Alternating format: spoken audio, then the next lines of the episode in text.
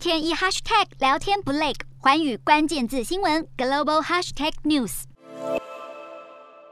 南韩总统大选结果出炉，国民力量党推出的候选人尹锡月一举登上总统大位。现年六十一岁的尹锡月是首尔人，出身书香门第，父母都是大学教授，毕业于首尔大学法律系，曾任检察总长、首尔中央地方检察厅检察长等要职，有“铁面检察官”之称。二零二零年，他向文在寅政府请辞，而后加入国民力量党，投入总统大选。主要的外交政见一改文在寅政府的模糊性，对北韩态度强硬，致力恢复韩美同盟，并改善与日本的关系。这位政治新手的个人特质也相当鲜明。检察官出身的他，打击贪腐的形象深植人心，曾不畏强权，竭力调查前总统朴槿惠闺蜜门事件，受到公众关注。不过，由于铁面的性格，对是非黑即白不太有灰色模糊带，让他的一些强硬立场也备受争议，包括对北韩采取先发制人的鹰派转变，在贫穷及乌克兰危机议题欠缺敏感度的发言，